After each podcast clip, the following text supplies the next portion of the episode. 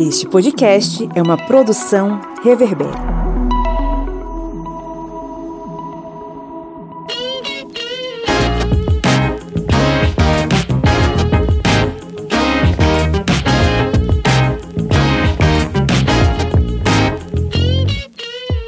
Ouvintes! Está entrando no ar mais um episódio do seu podcast sobre as ciências humanas. É o podcast do Historiante, a sua trincheira final contra o Império da Ignorância é, e lutando, obviamente, a cada dia contra o fascismo. Né? Eu sou o Pablo Magalhães e estou aqui acompanhado dele, o homem que a cada dia entra aqui ao vivo e fala alô, alô, graças a Deus. Felipe Monsanto. Bom dia, boa tarde, boa noite. Que bom falar aos ouvidinhos de vocês novamente. Não tenho sotaque carioca, mas já tive, já tive quando morava em Juiz de Fora, terra da facada, e era carioca do Brejo. A famosa Quem nasce terra em Juiz da... Fora, da facada. Quem nasce em Juiz de Fora é considerado carioca do Brejo, porque a gente tá muito perto do Rio de Janeiro, entendeu? Você ia dizer que era lindo. Também, também. Quem nasce em Juiz de Fora é lindo. Ok, ok. A, a terra da fakeada, né? Bom, temos aqui também ele, o homem que enxerga tudo lá de cima, o homem que é editor do Zero Águia, o senhor Eliezer Fernandes. Boa noite, pessoal. Espero que todos estejam bem aí escutando esse podcast maravilhoso aí que é o Historiante. Se preparem que hoje a gente tem coisa muito legal para falar. Então é isso, segurem-se nas suas cadeiras. O que é que rola no Zero Águia? Bom, Pablo, a gente teve aí nessa última semana, uh, essa semana de agora, um artigo que foi publicado sobre escravidão moderna, que é um tema que já foi abordado aqui no podcast, né?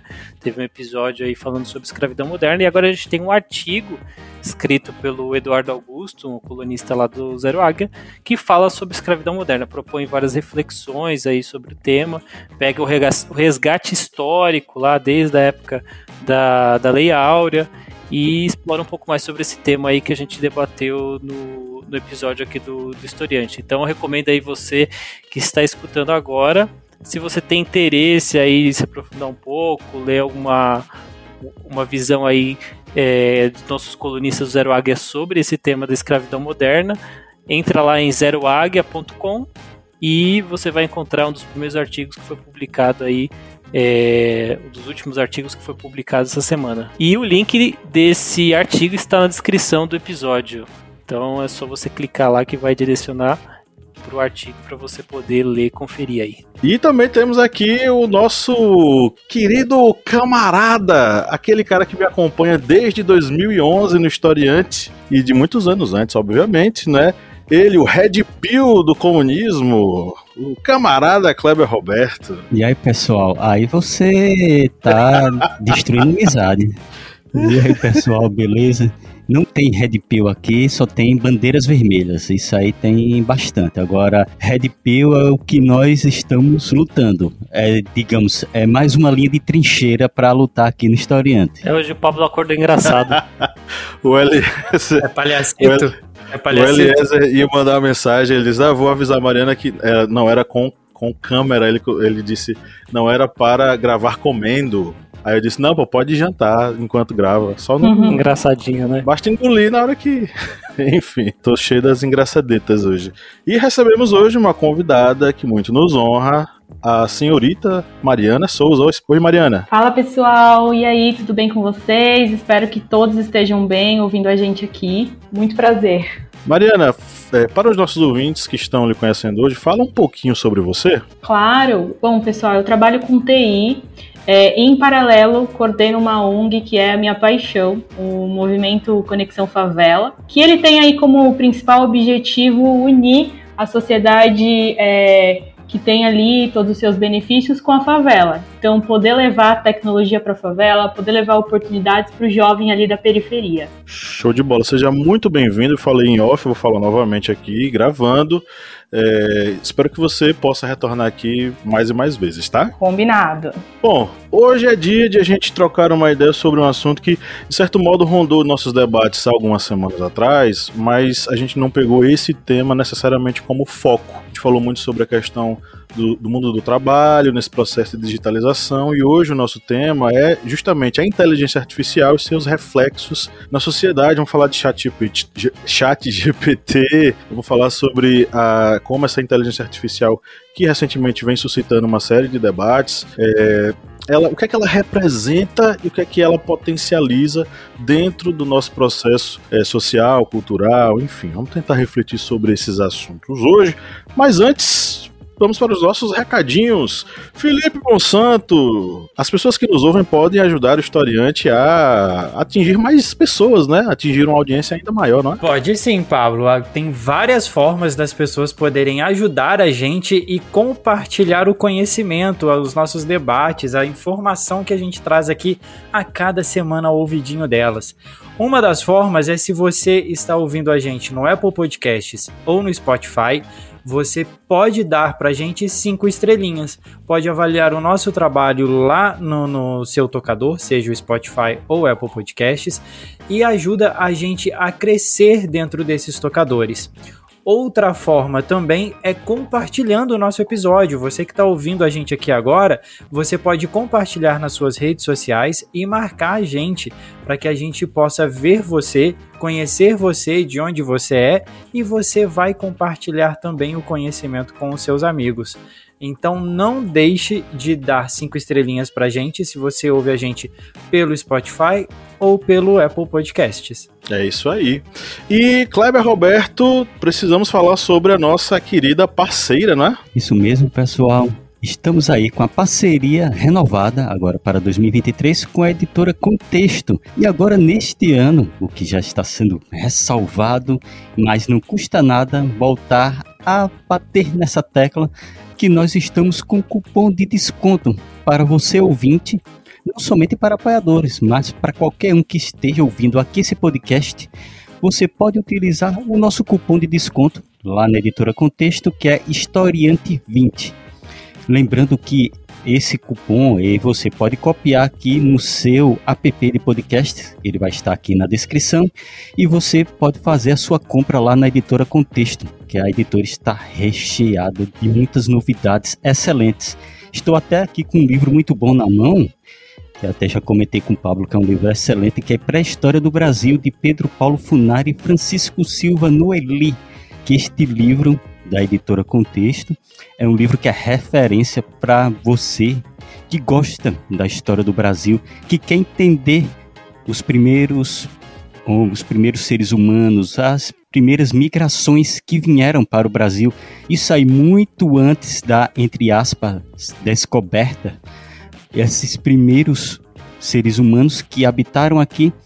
E esse livro é referência para você como dito, que gosta de história, e para você, professor educador, que é aí do quinto ano, sexto ano, que trabalha com a pré-história no Brasil, esse livro tem que estar na sua prateleira. É livro de cabeceira, porque é um livro pequeno, mas que traz muita informação excelente. Perfeito. E aí, tem mais, né? Você que é nosso apoiador lá no apoia.se barra historiante ou na Aurelo, você vai concorrer a esse livro, tá?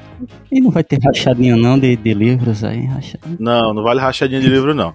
Você que é nosso apoiador vai ter direito a o sorteio mensal de livros, que é um, uma das recompensas aí para quem é apoiador do Historiante. Quem sabe aí, não é você, que será o próximo ou a próxima dona ou dona deste livrinho maravilhoso da editora Contexto.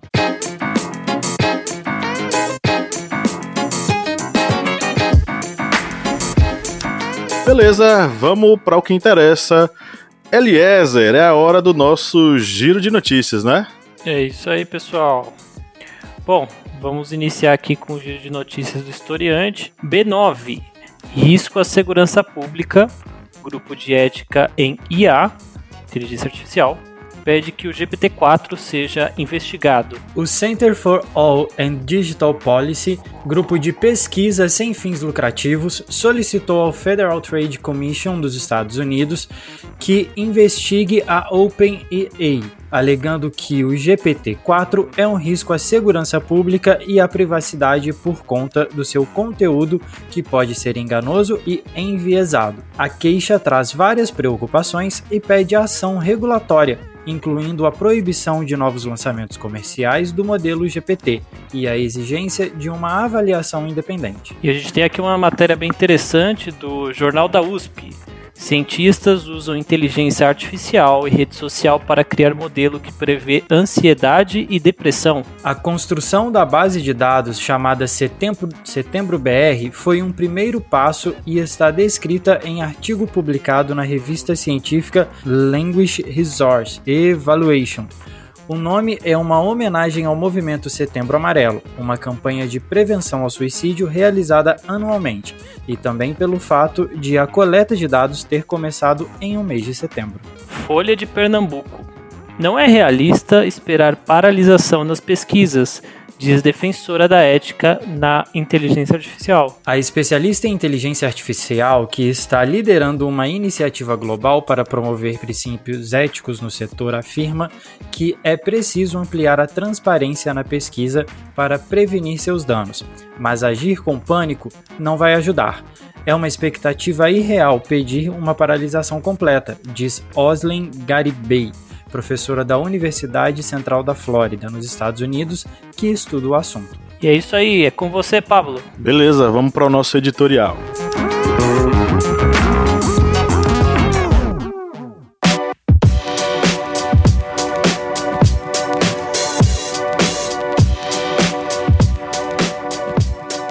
Em Exterminador do Futuro, uma das franquias mais emblemáticas da ficção científica dos anos 80, o mundo enfrentaria, num futuro distante, uma rebelião das máquinas, conscientes de seu poder e protagonismo no planeta. Nos últimos anos, os avanços tecnológicos da inteligência artificial têm deixado os mais alarmistas de cabelo em pé. Seria o chat GPT o apocalipse da vida humana na Terra? Bom, o Chat GPT nada mais é do que um gerador de textos que usa como base o grande universo de textos que já existe na internet. Através da inteligência artificial e do que a ferramenta aprende na interação com humanos, ela analisa padrões para criar composições a partir de coisas que já existem. Ou seja, estamos falando de uma ferramenta tecnológica utilizada pelos humanos com algum fim. Claro que não posso deixar de levantar algumas reflexões baseadas em alguns dilemas éticos relacionados a esses possíveis usos. Um desses dilemas éticos mais significativos é o viés algorítmico. Os algoritmos são treinados em grandes conjuntos de dados que podem conter viés racial, de gênero, religioso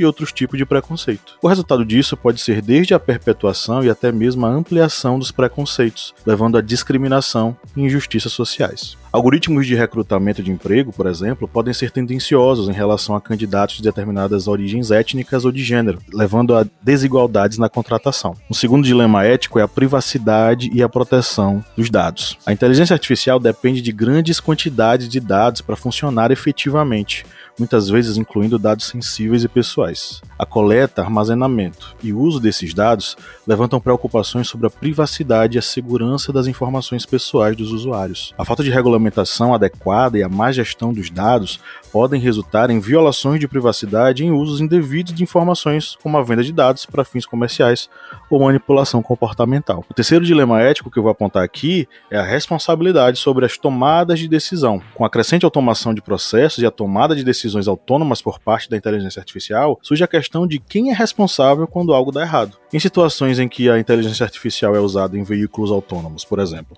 quem é culpado em caso de acidente? O motorista, o proprietário do veículo, o fabricante, o desenvolvedor de software da inteligência artificial? Além disso, há preocupações éticas em relação ao impacto da, da IA no mercado de trabalho. A automação poderia de fato levar à substituição de trabalhadores humanos por máquinas em muitos setores? Isso resultaria na perda de empregos e no deslocamento de trabalhadores, de fato? Eu finalizo levantando mais um ponto: o potencial uso da inteligência artificial artificial para fins maliciosos, como para criar deepfakes ou imagens convincentes como a fotografia do Papa Francisco de casacão estiloso andando por alguma rua de Roma, sem contar a disseminação de discursos de ódio e narrativas falsas que podem causar danos significativos à sociedade. Bom, eu sou historiador e preciso refletir sobre esses assuntos, mas eu queria ouvir meus colegas sobre todas essas questões e todos esses dilemas de fato.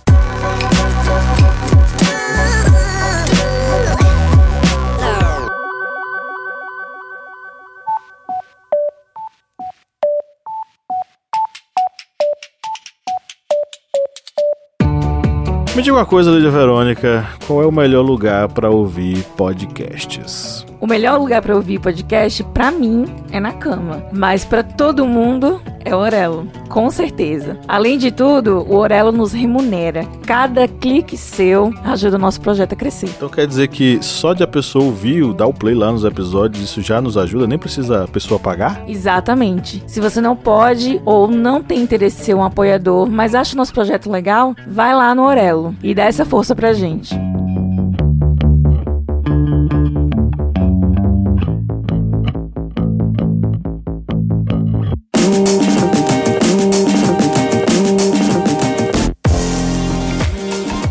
Claro, vamos lá, pessoal. É, eu vejo né, a inteligência artificial aí como uma grande revolução. A gente é, tende a mudar a maneira que a gente lida com as coisas, a maneira que a gente pesquisa, a maneira que a gente consome conteúdo. Isso já vem há algum tempo, não só quando a gente fala de chat GPT, né? A tecnologia trouxe isso. E é como você comentou, existe riscos e existe benefícios. Vai de como a gente consegue é, lidar. E como é uma coisa nova, a gente precisa aprender a lidar com isso, né? Eu queria aqui trazer uma reflexão sobre a questão de empregos que você citou eu vejo muito como a inteligência artificial numa forma de não é, acabar com, com o emprego e fazer com que as pessoas percam empregos, e sim criar novos empregos e criar novas maneiras de trabalho. Então, inteligência artificial apoiando aí aquele funcionário a fazer coisas mais ágeis com menos tempo é, e trazendo benefícios no fim do dia para a empresa, né? Não sei, o que vocês pensam aí sobre isso? A, a, Mariana, quando ela fala essa questão de emprego, me lembra muito e me remete muito como que as coisas foram evoluindo ao longo dos anos e como que, que a sociedade, com a ascensão da inteligência artificial, ela mudou totalmente o, o perfil dela, né? Ela tem mudado totalmente o perfil dela. Há alguns anos atrás, quando eu era pequeno, quando eu era criança, é, a minha mãe falava muito que era muito importante que eu fizesse o curso de datilografia, que aquilo era revolucionário, que o mercado de trabalho pedia pessoas que tivessem agilidade no curso de datilografia, e eu fiz. Lá com os meus 8, 9 anos eu fiz o curso de datilografia. Se a gente cortar isso para hoje, né, 20, quase 30 anos depois, é, a gente consegue ver hoje uma necessidade dentro do mercado de trabalho de pessoas que tenham domínio em linguagem é, de programação. Isso é muito necessário hoje e é um diferencial no mercado, no, no, no, no, mercado de trabalho em qualquer uma das áreas. E além disso, com a ascensão da inteligência artificial, com a ascensão da, da, da do chat GPT, é, das tecnologias, da, da, do que é conhecido como IoT, né, a inteligência é, que é uma sigla em inglês que quer dizer inteligência das coisas, cada vez mais a gente precisa de profissionais que entendam, que consigam interpretar dados, consigam interpretar informações, desenvolver é, é, conceitos a partir disso, porque tudo que a gente tem hoje, tudo que é produzido hoje, seja por a gente aqui, seja ou offline, ou seja de outra forma, a gente está produzindo dados e a gente precisa trabalhar com isso. E trabalhando com inteligência artificial, trabalhando com programação e trabalhando com esses dados, a gente consegue produzir novas criar novas profissões, criar novos cenários é, e ter vários outros tipos de informações que são muito que podem ajudar a gente em muitas coisas. É, isso gera um crescimento, gera um mercado de trabalho que até então era inexplorado e que está sendo desenvolvido pouco a pouco. Eu achei interessante tanto a fala da Mariana quanto do Felipe que exploram aí o envolvimento da inteligência artificial no mercado de trabalho. Mas é, eu acredito que a inteligência artificial não vai ser só o mercado de trabalho que ela vai afetar.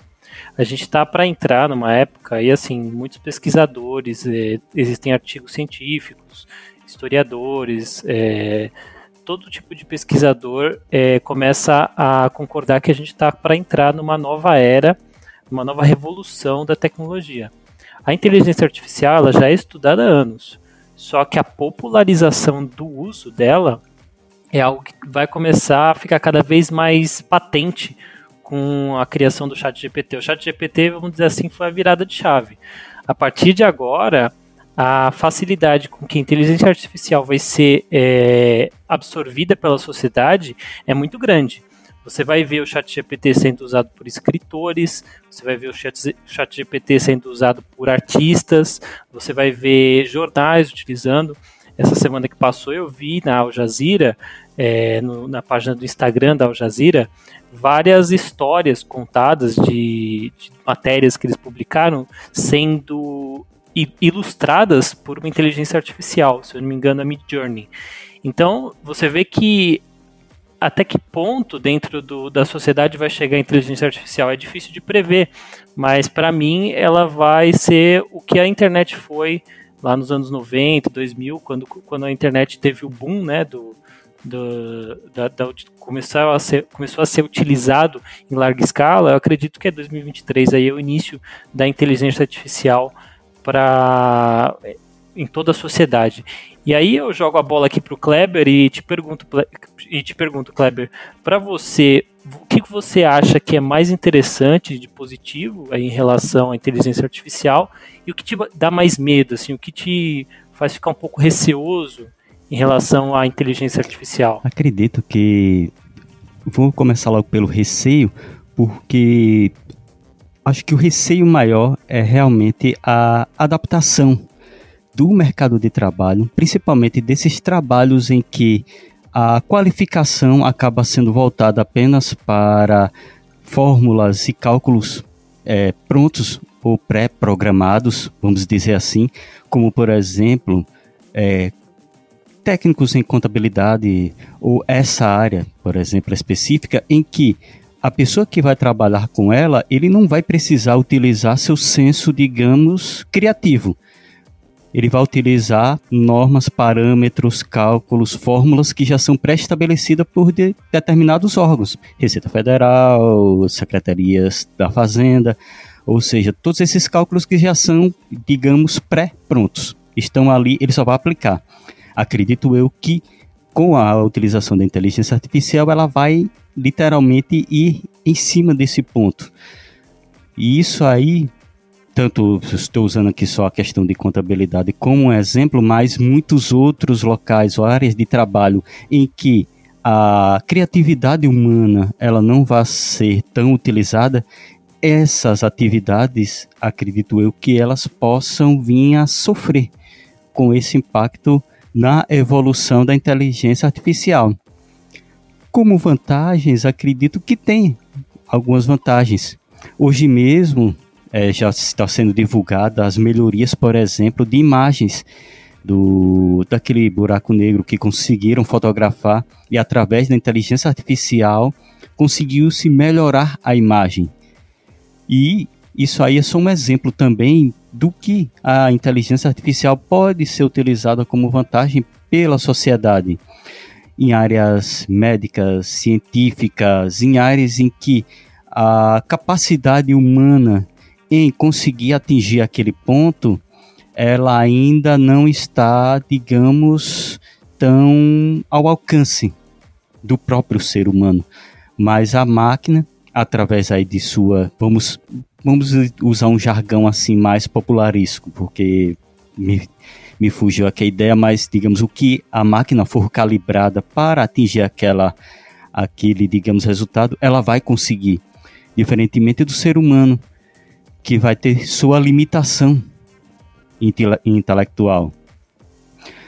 E vocês todos falando sobre esse ponto, um ponto que a Elias até comentou, Mariana comentou inicialmente sobre essa questão do emprego, assim como o Felipe, já a Eliezer falou sobre essa questão fora um pouco do mercado de trabalho, mas aí eu trouxe no mercado de trabalho, eu até lembrei uma reportagem é, sobre essa inserção da inteligência artificial falando sobre possíveis empregos.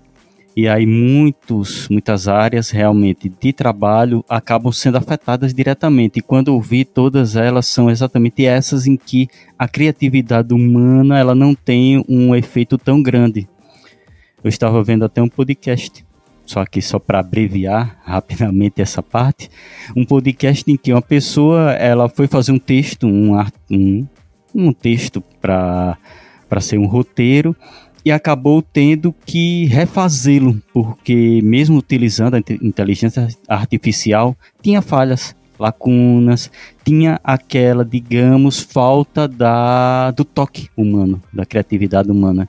Eu acho que é exatamente esse ponto mais criativo humano em que eu acho que a máquina ela por enquanto ainda não vai conseguir alcançar. Eu acho é, super interessante isso que você colocou sobre a criatividade, porque se a gente é, parar para pensar, na minha opinião, vai demorar ainda muito se conseguir levar esse lado mais humano para a inteligência artificial. Né? A gente vê aí que a inteligência artificial surgiu aproximadamente na década de é, 50, 60, a ideia ali era trazer um pouco mais essa questão de decisões, como que era é, essa tomada de decisão, esse trabalho mais braçal, que hoje a gente vê que, querendo ou não, é onde vai ser mais atingido. Depois a gente passa ali por, pela criação das redes neurais, é, redes neurais, como que a gente ia ensinar essa inteligência artificial a pensar como humano, e aí a gente vê evoluções do chatbot para um, uma inteligência artificial um pouco mais criativa, com um pouco mais de jogo de cintura do humano, mas ainda assim sendo uma máquina, né? Então eu acho que a gente vê um avanço muito grande nesses últimos 60 anos aí, que pode sim chegar em algum momento de uma forma que a gente conhece como humano.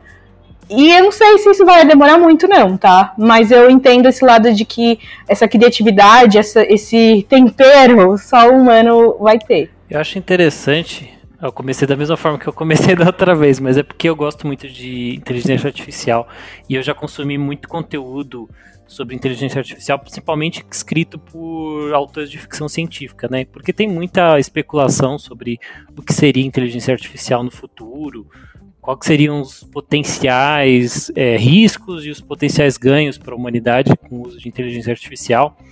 E eu fico imaginando se talvez a inteligência artificial, e aí eu posso estar viajando um pouco, mas é algo que eu fico imaginando que talvez no futuro a inteligência artificial possa criar barreiras e restrições para que o ser humano, é, por exemplo, pare de destruir o meio ambiente ou pare de criar armas nucleares, porque se a gente começar a colocar certas é, tarefas nas mãos da inteligência artificial e a gente deixar bem claro que o, propósito da inteligência artificial é fazer com que a humanidade sobreviva, que a humanidade evolui progrida, ela pode tomar decisões que, por exemplo, sejam mais racionais, porque a destruição do meio ambiente do planeta e guerras infinitas, que é o que acontece desde o início da nossa história, isso não é racional de forma alguma.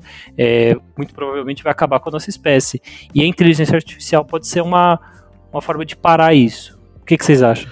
Sem dúvida. Eu, na, na, verdade, eu fico pensando sobre o seguinte, né?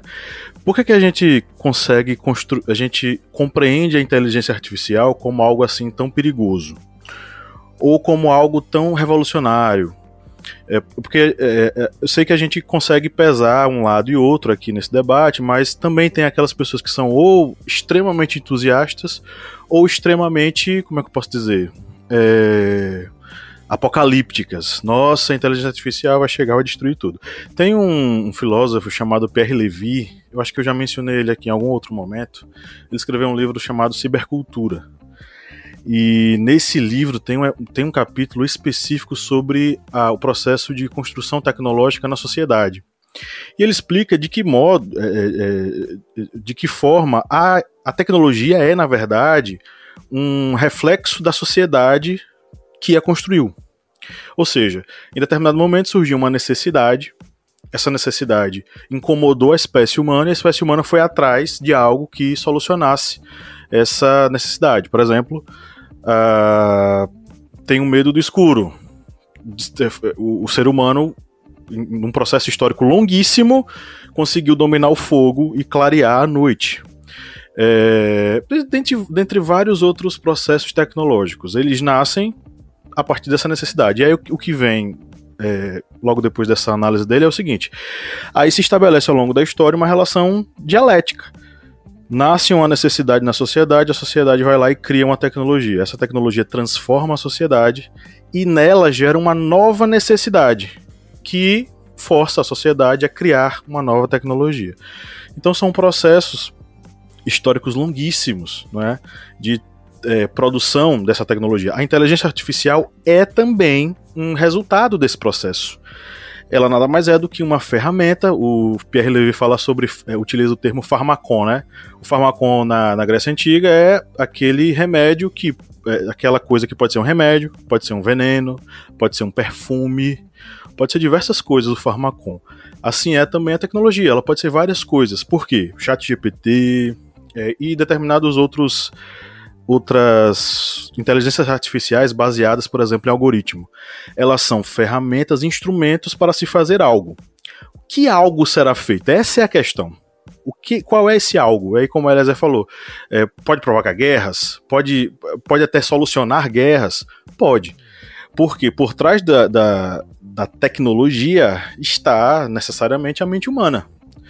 É, porque é ela quem constrói o algoritmo, é ela quem produz essa inteligência artificial. Claro que existem limites, existem limitações é, que vocês podem até abordar aqui é, e problemáticas em torno disso que vocês podem até abordar aqui. Eu gostaria muito de ouvir o que vocês têm a dizer. Mas, é, em suma, o que eu queria levantar, a provocação que eu queria é, levantar era justamente essa. Até que ponto, por exemplo, o chat GPT é. Uh, ele pode ser utilizado para coisas boas, por exemplo, como é que essa tecnologia, como é que a inteligência artificial pode ser utilizada na redução ou na, no desaparecimento das desigualdades sociais?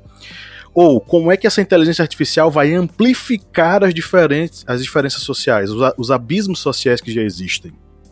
Talvez essa seja a coisa mais significativa que a gente possa levantar, né? Não que seja boa, que seja ruim. A inteligência, a inteligência artificial é uma tecnologia que será usada sem sombra de dúvida e já está sendo usada.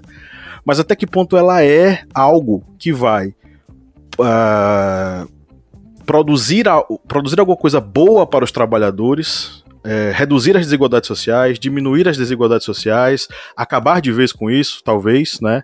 Não como um, uma, uma palavra mágica, mas como uma ferramenta para tal. Ou como isso pode, na verdade, amplificar essas diferenças, essas desigualdades. O que, é que vocês acham? É, olha, eu fiquei. Ref, reflito muito sobre isso, né? Quando a gente pensa em, em acesso, né? Eu acho que quando a gente olha na questão de, de desigualdade e de como isso vai ajudar a, a pessoa na ponta, eu penso muito ali é, nos profissionais que estão é, na ponta mesmo de uma indústria, como numa fazenda, numa fábrica, né? Falando especificamente do chat GPT a gente acaba tem, encurtando ali o, os níveis de, de, pesquisa, né? E aí vou dar um exemplo. Vamos supor que é, um, uma pessoa hoje que quer pesquisar alguma coisa na internet, ela joga lá no Google, o Google vai responder com sites. E ela vai entrar em cada site para até encontrar a resposta que ela quer. Já no chat GPT, ela vai perguntar e o chat vai diretamente responder. Então, isso a gente já vê que traz ali uma melhora na questão de é, como alguém navega na internet.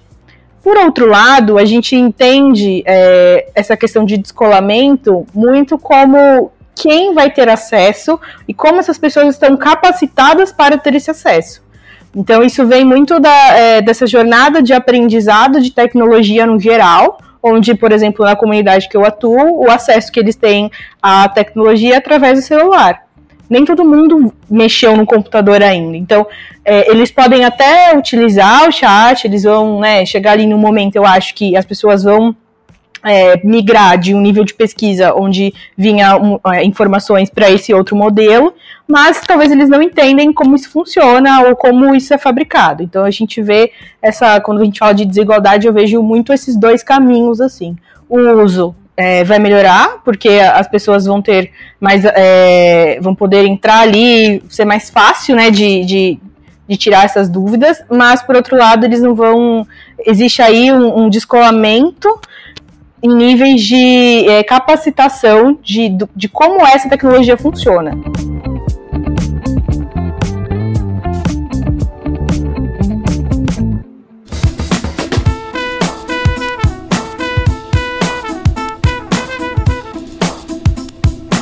Bom, quem curte e acompanha o historiante pode nos ajudar a manter o projeto, não é mesmo, seu Kleber? Isso mesmo. Você pode ajudar o historiante de uma forma bem fácil. E faz como? Vai lá no nosso Apoia-se.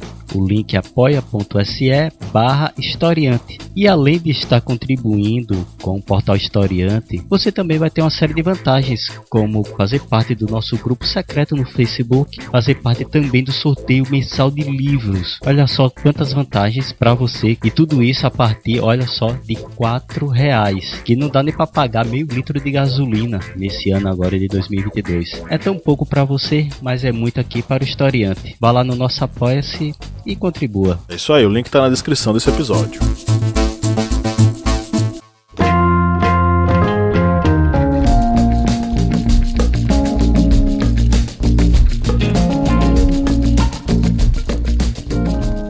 Eu fico, eu fico muito receoso, até nisso que a, que a Mariana ela acabou de falar, e fico pensando muito quanto ao acesso à educação dessas pessoas, né? É, eu trabalho na área da educação, a gente acompanha um pouco a evolução né, de tecnologias de informação para o desenvolvimento da educação, para promo, promover a educação para outras pessoas, e é muito escancarado, assim, como que muitas pessoas a, a, tecnologia ela dá acesso para muitas pessoas e para muitas não dá, né? É, e isso me vem muito o pensamento da necessidade de políticas públicas que permita essa questão do acesso a, a essas tecnologias às, às pessoas menos favorecidas, né, as classes menos favorecidas. Então eu vejo muito uma questão da intervenção da, da do Estado em situações como, como essa aonde possa possibilitar que pessoas é, menos favorecidas tenham acesso a essa tecnologia, possam estudar, possam experimentar essa tecnologia da mesma forma que outras pessoas com mais condições conseguem é, ter acesso. Mas esse ponto também, é, e aí já tocando até numa questão que eu acho interessante para a gente poder conversar um pouquinho, é, pegando um pouco até da fala do Pablo sobre o uso disso para o bem e para o mal, é, até onde, até qual é o limite disso para poder usar, tudo. É, me vem muito a questão e o debate que a gente tem enfrentado sobre a regulamentação de, de, dessas, dessas ferramentas, dessas tecnologias. Uh, a gente percebeu, e até a gente tem matéria aqui no roteiro, falando a respeito da proibição do uso da, da, da do chat GPT na Itália. É, algumas empresas, algumas big techs, elas pararam de, de, de desenvolver tecnologia pelo menos pausaram por um tempo a questão da, do desenvolvimento de tecnologia de informação, perdão, de inteligência artificial nessa área é, para poder estudar mais, para poder se aprofundar mais. E aí eu vejo muito uma necessidade do Estado na regulamentação e no acompanhamento disso. É, a, né, no desenvolvimento dessas tecnologias e entender para onde vai, como vai e regula regulamentar até onde se pode ir. Eu queria entender um pouco disso e saber a opinião de vocês a respeito disso. É, eu acho que relacionado a essa questão de regulamentação é algo que vai com certeza, nesses próximos meses mesmo, rapidamente, muitos locais, muitos países já devem começar a se discutir rapidamente leis, normas para essa novas, essas novas aplicações com relação aos, à inteligência artificial, principalmente com relação à produção a produção, digamos, textual, artística, porque já se começa realmente a ter certos problemas em alguns locais. É, nessa semana mesmo, é, é antes mesmo da de digamos, começarmos a formular o roteiro, eu tinha visto um podcast depois eu fui atrás de um artigo e realmente encontrei que no, na Amazon houve um problema com um design americano o nome dele é Amar Hesh, essa reportagem até do UOL, que ele afirmou ter escrito e ilustrado um livro infantil em apenas um fim de semana com a ajuda de sistemas de inteligência artificial. Em um fez o texto, em outro fez as ilustrações. E ele pôs à venda na Amazon. E o resultado é que ele começou a fazer a venda num primeiro momento, recebeu alguns elogios, mas depois ele começou a sofrer ataques e ele do nada se viu em meio a uma gigantesca discussão, não somente com relação aos produtores mesmos de conteúdo, como a questão de direitos autorais, porque alguns, algumas pessoas que leram a obra perceberam que é, o livro tinha, digamos, pescado algumas citações, referências de outros livros, inclusive na parte textual e na parte artística na parte artística, pegando o design, os, digamos, layouts de outras, de outras obras. E aí se começou -se a discutir essa parte também, com relação a para onde vai os direitos autorais de uma criação com uma inteligência artificial. Vai para a inteligência artificial, o, digamos, o seu criado, os seus criadores, para a empresa, para a pessoa que, digamos, programou ali a, a busca para realizar aquele texto, para os autores de onde o, o, a inteligência artificial possa ter, digamos, feito suas citações, feito sua pesquisa, ou seja, um, uma coisa bem complexa que eu acho que, ah, como eu disse, as autoridades já devem agora, nesse mesmo em 2023, já devem começar a discutir rapidamente para começar a ter algumas normas, porque a utilização da inteligência artificial é um caminho sem volta. Isso a gente sabe. Não, não dá para, digamos, desativar, desligar. É algo que vai entrou na no nossa vida, no nosso, digamos, meio e só tende a evoluir cada vez mais. Então é necessário regulamentações.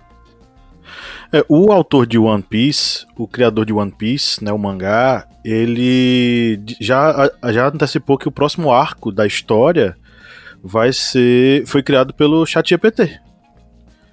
E aí fica essa questão justamente, quem é o dono? Né? Já existem algumas leis re, relacionadas que, Pablo, a com, com One Piece com 30 trilhões de episódios. O cara não tá mais nem sabendo o que tá escrevendo. pois é. Vamos o... ser cancelado agora por isso. Galera do One Piece, não cancela a gente não. Pois é. O, já existe, por exemplo, uma, algumas leis que regulamentam a, essas, essa utilização de dados na internet, né? No Brasil tem a LGPD, que é a Lei Geral de Proteção de Dados. Na Europa tem a GDPR, que são leis que regulamentam a utilização dos dados na internet. Mas aí é desconhecimento meu completo, né? Não sei se existe uma regulamentação para esse tipo de coisa, né? Se você utiliza a inteligência artificial para criar algo, é... quem é o autor daquela obra? Quem é o responsável por aquela obra? Eu acho que essa, esse questionamento que o Kleber jogou no ar aí sobre a criação de conteúdo e material artístico pelo chat GPT e qual que seria o direito autoral, a minha opinião sobre isso é que deveria ser debaixo daquela hierarquia do Creative Commons, que é uma é uma distribuição de material livre, né, de uso livre, assim como é o Linux, né, o GNU e outras tecnologias aí, porque e, e também o que você encontra às vezes no GitHub e outros repositórios de desenvolvimento de programação, porque assim, se não foi criado por uma pessoa, né? Não tem como você dizer se a inteligência artificial está abrindo mão ou não do direito autoral. Porém, é, mesmo que o criador daquela inteligência artificial possa dizer que ele é o dono daquele, daquela, daquele conteúdo, é, é difícil essa pessoa comprovar que ela imaginava que a inteligência artificial iria criar isso, entendeu? Por mais que é, o programador consiga colocar algumas variáveis e algumas restrições, a inteligência artificial ela aprende, né? Existe um conceito dentro de inteligência artificial que se chama training. E aí você passa uma massa de dados absurda para a inteligência artificial aprender, e aí ela começa a usar esses dados e se e evoluir sozinha. E aí não tem como você prever, assim, é pouquíssimas chances do, é, eu falo como leigo, tá? Eu não sou uma pessoa que estuda muito inteligência artificial. Eu, eu tive a oportunidade de fazer alguns cursos, mas eu não sou um criador de inteligências artificiais. Mas eu posso dizer que é muito difícil prever o que, que ela vai fazer se alguém perguntar. Então, a minha, a minha opinião sobre os direitos autorais é essa: é, coloca como Creative Commons e aí fica disponível para todos, não tem direito autoral nem nada. E em relação ao uso da inteligência artificial de forma ética, é, ao acesso da, da inteligência artificial, etc., principalmente em relação ao acesso, eu acho que vai depender muito de como isso vai ser distribuído. Hoje o ChatGPT ele tem um, um plano pago, então assim muitas pessoas podem baixar, qualquer pessoa pode baixar da, da loja lá da, do Android da Apple, mas você para fazer mais perguntas você precisa pagar. É, o Bing, né, da Microsoft, ele ainda é restrito. O, as outras inteligências artificiais, a maior parte delas o pessoal está monetizando. Então, assim, é, a gente vive num sistema capitalista, né, pelo menos aqui no Brasil. Não vai ter um acesso tão democrático quanto a gente imagina. As pessoas vão acessar, sim, mas vai ser que nem a internet. As pessoas, para poderem ter um plano de, de celular, um plano de, de internet na casa que fosse é, custo-benefício o bom o suficiente para a maior parte da comunidade, da maior parte das pessoas conseguirem acessar, demorou muitos anos. Então, assim, eu não tenho muita muita esperança de que a inteligência artificial, a utilização dela em massa, seja algo tão simples. Eu acredito que isso vai sim ser utilizado, primeiramente, por quem tem condição de, de adquirir esses planos, ou quem tem condição de, de entrar dentro desses, é, desses programas de, de uso restrito, e depois a maior parte da população vai ter acesso. E é aquela coisa, né? Quem tem acesso primeiro que dita as regras, como sempre é na, na tecnologia, né? Essa coisa do Creative Commons é interessante. É, porque quando você, você compartilha a criação com algo que já é feito com dados compartilhados, a humanidade se torna dona daquele, daquele conteúdo, né? Não tem como você fechar, torná-lo restrito. Enfim, é, eu tava aqui. É, não sei se vocês, claro que vocês já devem ter brincado um pouco com o Chat GPT. Alguns de vocês até podem ter até programado o Chat GPT. Mas assim, eu. É, o Eliezer e Mariana trabalharam diretamente nesse processo, não, né? Não. Não. É, especificamente não. Eu trabalho com alguns clientes que querem utilizar a solução, mas ainda está em desenvolvimento. Eu brinquei um pouco com o ChatGPT. Eu comecei colocando assim, me conta uma história. Isso faz dois meses. E a cada dia eu volto e coloco é, prossiga. E ele continua a história. Prossiga, prossiga, prossiga. Enfim, já matamos diversos dragões, já resgatamos diversas pessoas em perigo e já enf enfrentamos diversos embates em várias dungeons é, com essa história que ele está me contando. Eu comecei a fazer essa, esse experimento para imaginar como, como isso poderia ser utilizado por mim em sala de aula, né? Como é que, porque eu sei que os meus alunos já utilizam. Como é que eu, professor, poderia estimulá-los a utilizar o ChatGPT de alguma forma dentro de um processo educacional. Assim, o que eu posso dizer, até o momento ainda tenho várias dúvidas e já fiz algumas conjecturas, mas ainda não cheguei a um denominador comum. Como que eu poderia fazer com que isso de fato chegasse? Eu sou professor da educação pública no estado de Alagoas, é, eu fico imaginando como é que os meus alunos, é, a esmagadora maioria, filhos da classe trabalhadora, poderiam se apropriar dessa ferramenta com a ideia de desenvolvê-los nesse, nesse assunto, né? Acredito que, como dito antes, a utilização do, da inteligência artificial é um caminho, vamos dizer, um caminho sem volta. Cabe a nós, humanos, a gente saber como utilizar bem esta ferramenta, porque como já comentado aqui nesse podcast, infelizmente vai haverão pessoas que vão utilizar essa ferramenta para o mal, através de fake news, de notícias falsas, de imagens falsas. Vão pessoas que vão se utilizar dessa ferramenta para burlar a lei, mas é uma ferramenta que pode sim auxiliar as pessoas através de auxílio à ciência, auxílio à área da educação, que acredito que vá se evoluir para ser uma ferramenta que não seja uma ferramenta para substituir professores, mas que seja uma ferramenta auxiliar dentro do processo educacional com o professor, com a sua criatividade, com a sua com esse espírito humano em sala de aula.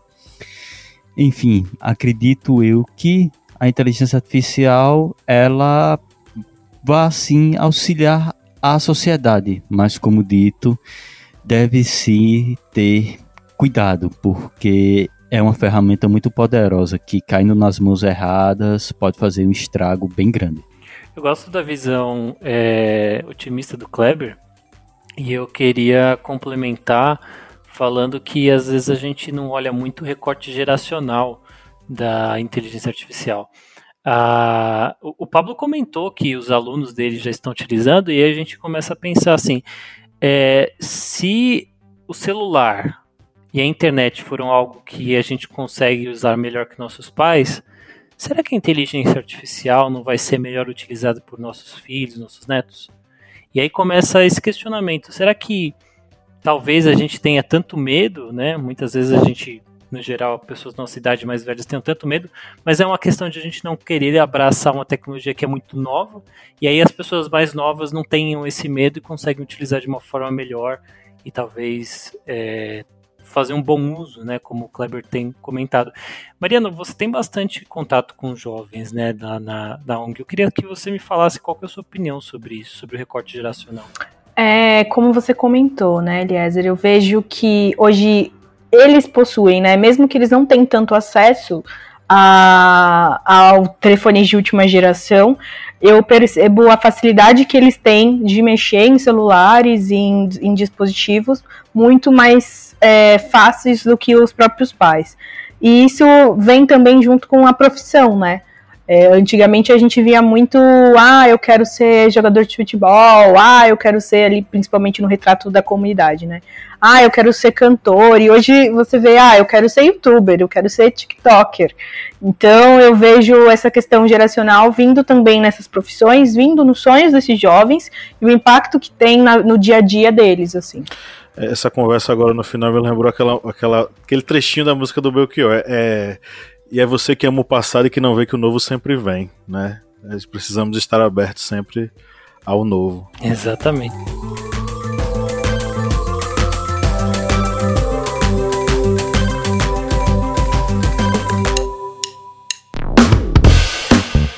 Você que é nosso ouvinte, nosso ouvinte, que acompanha esse podcast a cada semana e adora ouvir os nossos papos, que tal a gente fortalecer os nossos laços de amizade? É simples demais e nem precisa pausar o episódio, né, Felipe? Exatamente, Paulo. Ah, se você está ouvindo a gente agora, seja no Spotify ou seja na Apple Podcast, para a gente ficar mais íntimo, para a gente falar cada vez mais ao seu ouvidinho, você faz o seguinte agora. Enquanto está ouvindo a gente, vai lá, avalie a gente no seu aplicativo de áudio vai lá no Spotify, dá 5 estrelas pra gente. Vai lá no Apple Podcasts, dá 5 estrelas pra gente. Isso fortalece o nosso relacionamento e você fica cada vez mais perto da gente. Faz isso pra gente, dá essa moral lá agora.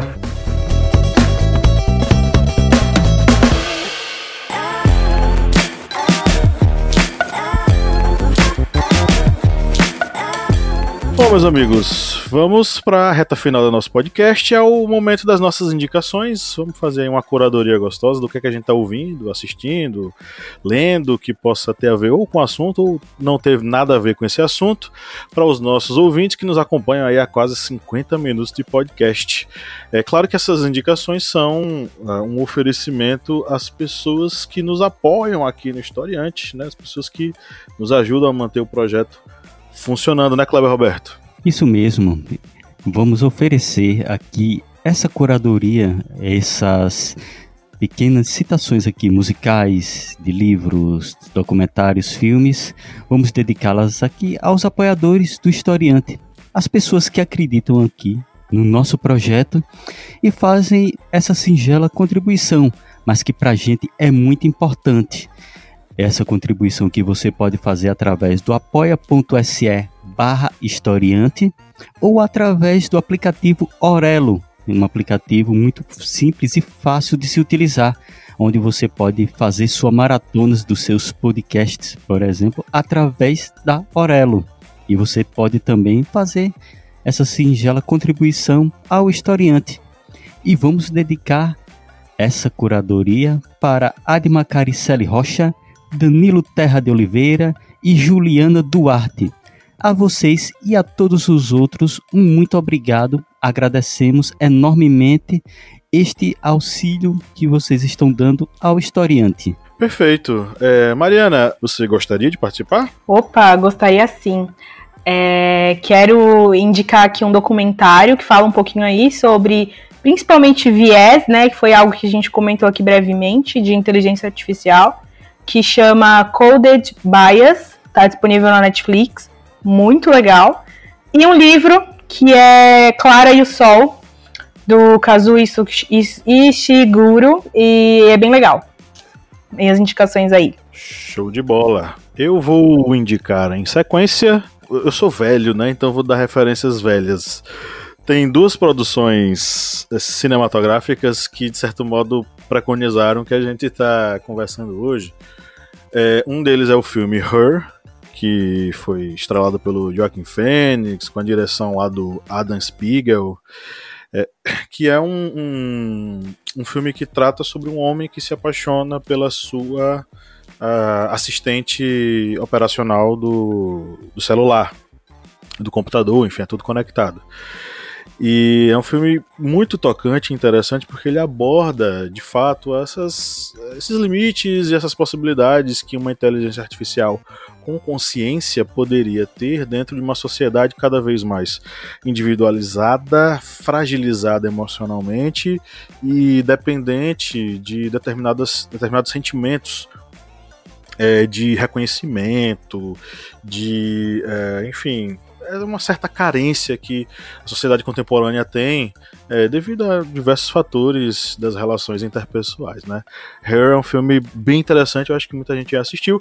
E outro é um episódio meio esquecido lá daquela série Black Mirror, que o pessoal esqueceu, na verdade, Black Mirror, né? Porque durante muito tempo Black Mirror conseguiu quebrar a nossa nosso, nosso senso de possibilidade, de realidade, com provocações fantásticas que preconizaram uma série de coisas que aconteceram anos depois. E acredito eu que na última temporada eles não conseguiram fazer tanto isso. Mas tem um episódio muito interessante que é Be Right Back.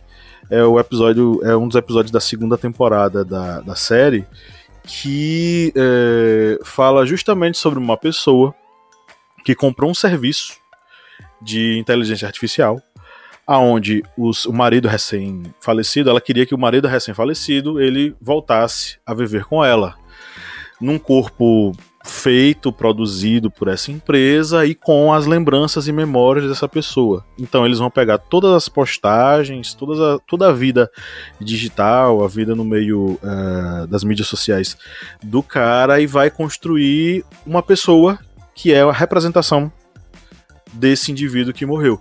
E é, o engraçado é que no início o cara é apenas uma voz. Eles criam uma voz baseada na personalidade desse cara. E o cara liga para ela e eles começam a conversar horas e horas e ela se sentindo muito bem.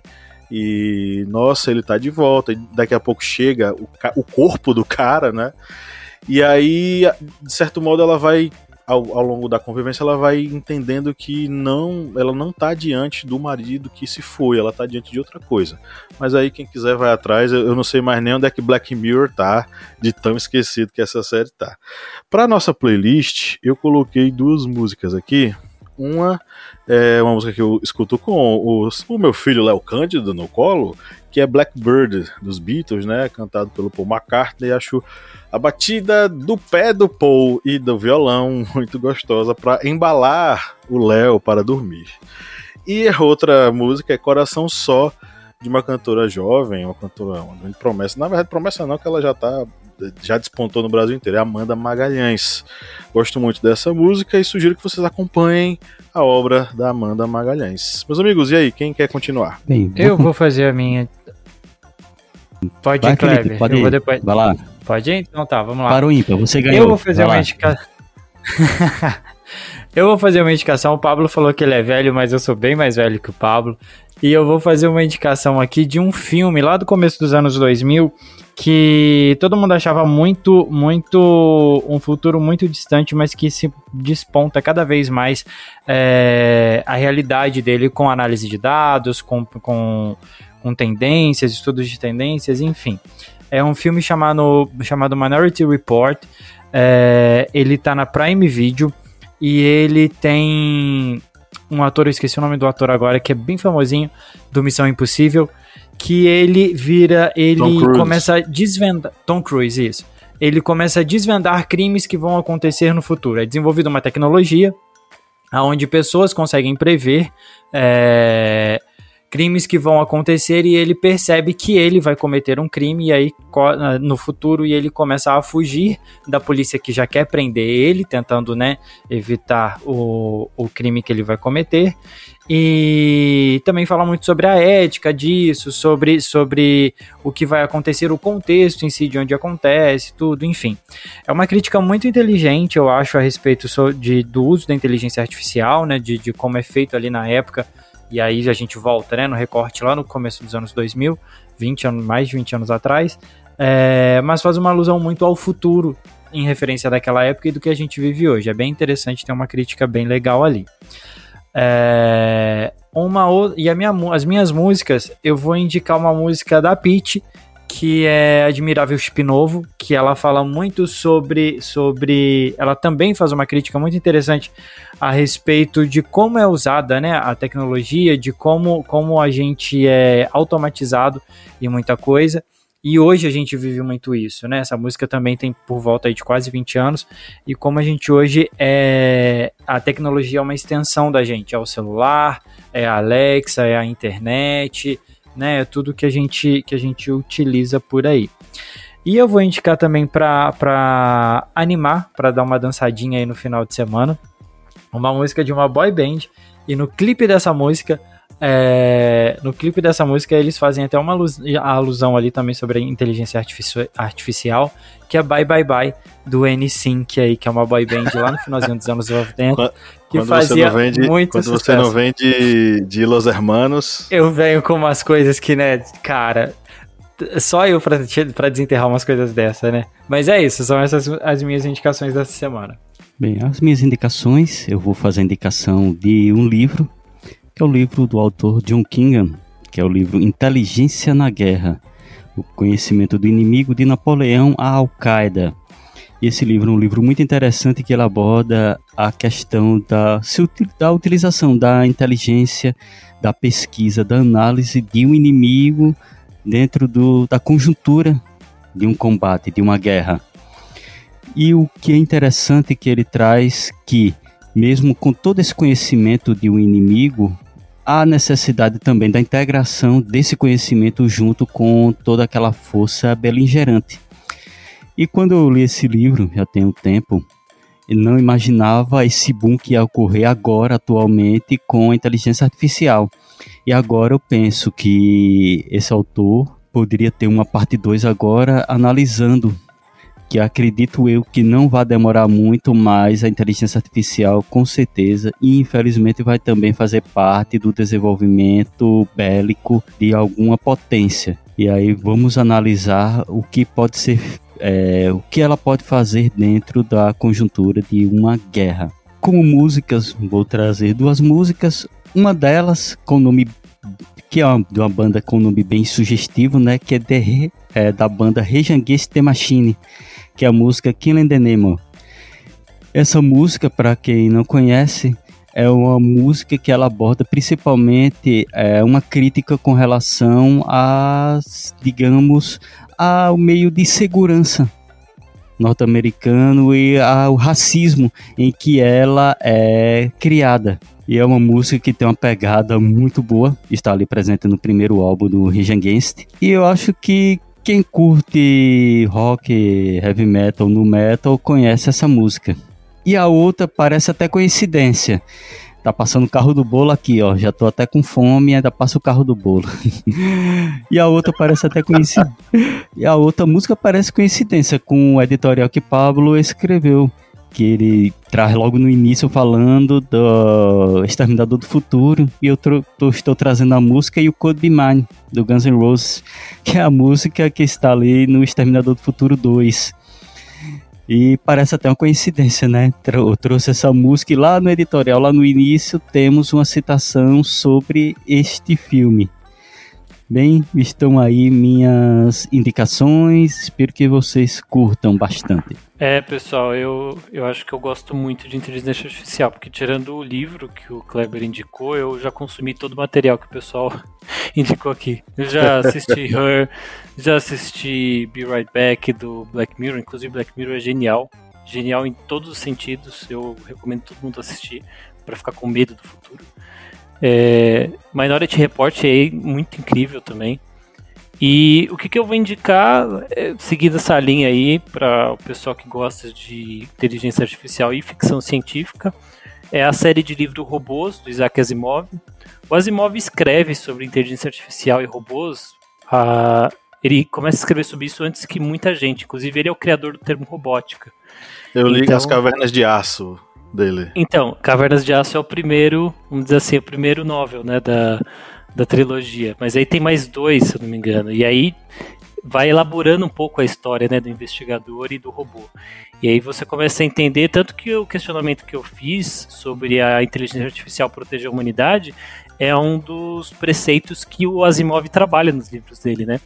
Tanto que ele, uh, na história do, do, dos robôs, depois na, na, trilogia da Fundação, que é uma série posterior, é os robôs que são responsáveis por fazer com que a espécie humana continue. Porque eles, eles se infiltram nos governos dos planetas e, e dentro da história humana para fazer com que o ser humano não, não crie a própria extinção. E, é, e, isso é muito interessante, porque o Asimov explica como que isso acontece e ele dá, vamos dizer assim, uma base teórica para isso, porque ele, ele escreve sobre outros temas também, não é sobre só sobre ficção científica, ele é um cara bem inteligente, por assim dizer. E, ah, e para assistir, eu vou indicar uma série chamada Westworld, da HBO. Essa série ela é muito interessante, principalmente a primeira temporada, porque ela explora a, o que, que é a capacidade humana de criar situações horríveis até para robôs.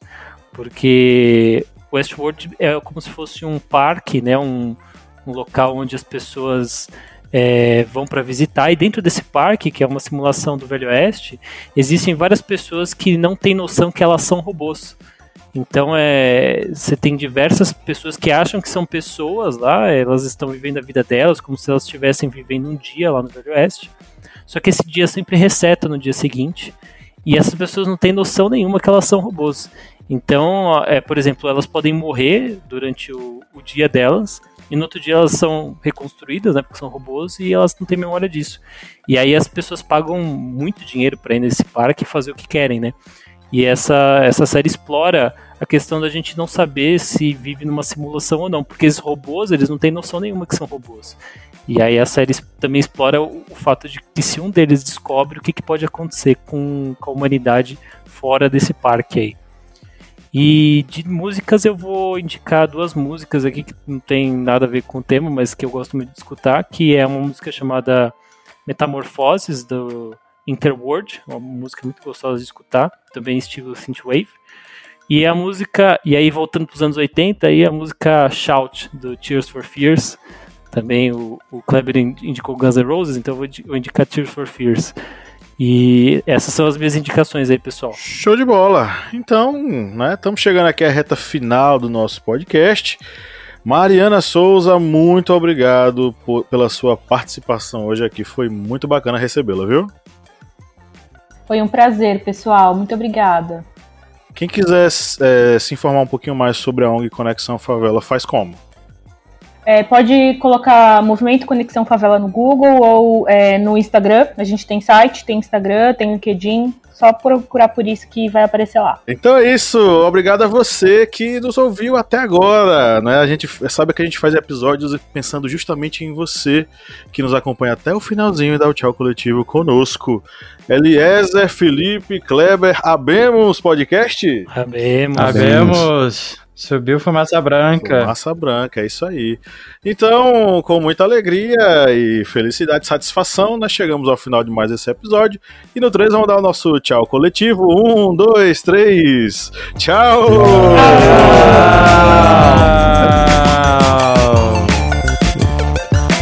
Dessa vez foi em O Kleber deu tchau.